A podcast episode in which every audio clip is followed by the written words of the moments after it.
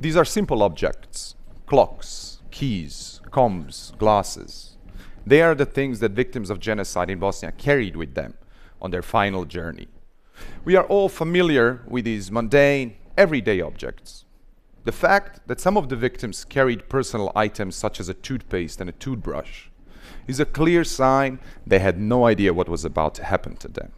Usually, they were told that they were going to be exchanged for prisoners of war. These items have been recovered from numerous mass graves across my homeland. And as we speak, forensics are exhuming bodies from newly discovered mass grave, 20 years after the war. And it is quite possibly the largest ever discovered. During the four years of conflict that devastated Bosnian nation in the early 90s, approximately 30,000 citizens, mainly civilians, went missing, presumed killed, and another 100,000 were killed during combat operations.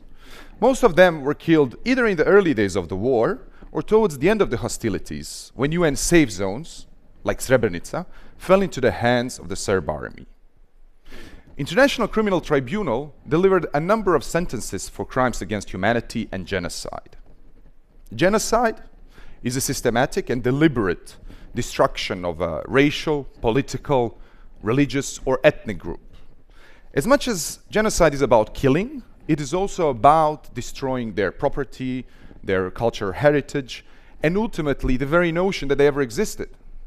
Genocide is not only about the killing, it is about the denied identity. There is always traces, no such thing as a perfect crime there are always remnants of the perished ones that are more durable than their fragile bodies and our selective and fading memory of them.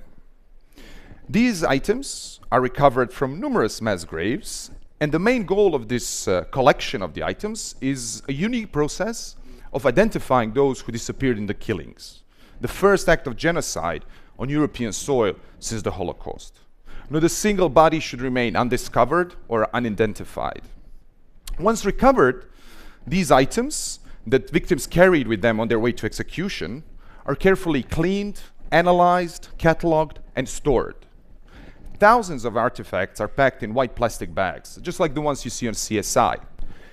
These objects are used as a forensic tool in visual identification of the victims, but they are also used as a very valuable forensic evidence in the ongoing war crimes trials. Survivors are occasionally called to try to identify these items physically, but physical browsing is extremely difficult, an ineffective and painful process.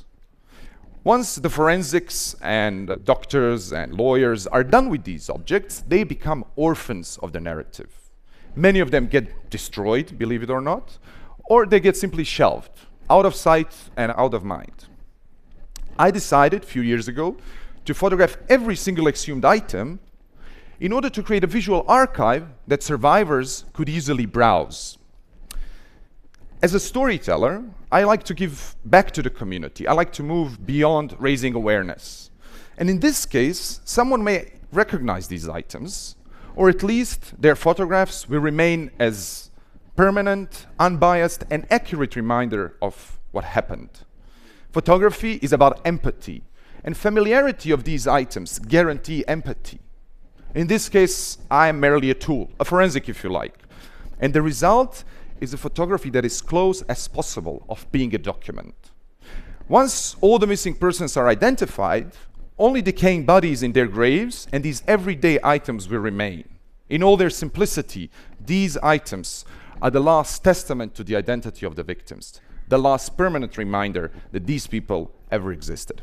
Thank you very much.